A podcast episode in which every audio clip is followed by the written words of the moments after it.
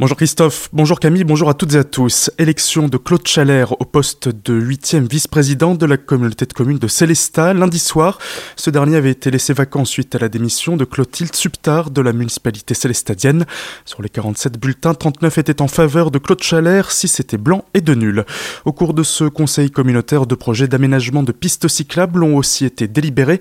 Les précisions d'Olivier Solaire, président de la Comcom. Dans le cadre de ce mandat 2020-2026, la communauté de communes de Célestat a souhaité s'engager tout particulièrement dans la mobilité douce.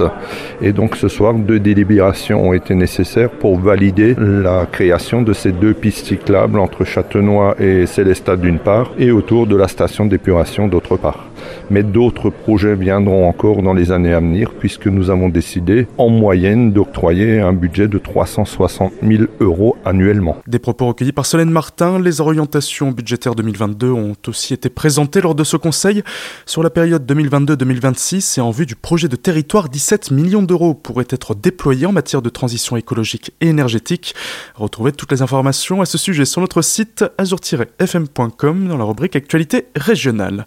15e condamnation au compteur pour un célestadien. Il a été jugé hier par le tribunal de Colmar pour des insultes et des menaces à l'encontre de personnes habitant Chervillers.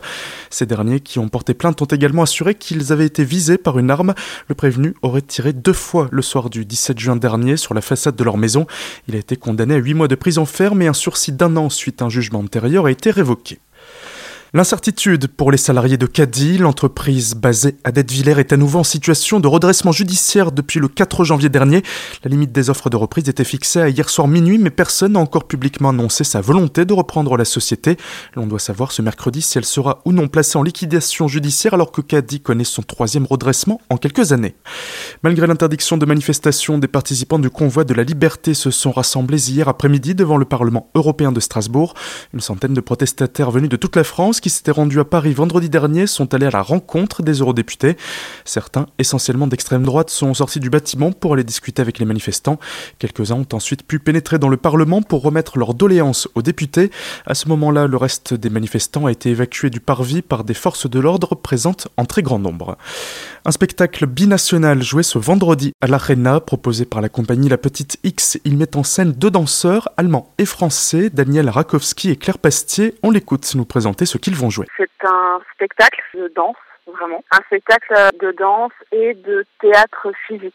C'est-à-dire que c'est de la danse contemporaine, mais qui est axée sur des situations. On parle de danse-théâtre, en fait, s'agissant du film. C'est un spectacle qui a été créé à partir d'un film qu'on a tourné dans une maison en Normandie il y a deux ans de ça, donc avec ces deux danseurs. Et c'est l'inventaire entre autres, de cette maison. Inventaire, ce spectacle accessible des 10 ans sera présenté ce vendredi à 20h à l'Arena de Fogelgrün. Plus d'infos sur le www.arena.eu ou bien par téléphone au 0389 71 94 31. Autre spectacle, mais cette fois-ci pour les tout petits, c'est à la salle Artus de Winsenheim cet après-midi à 15h.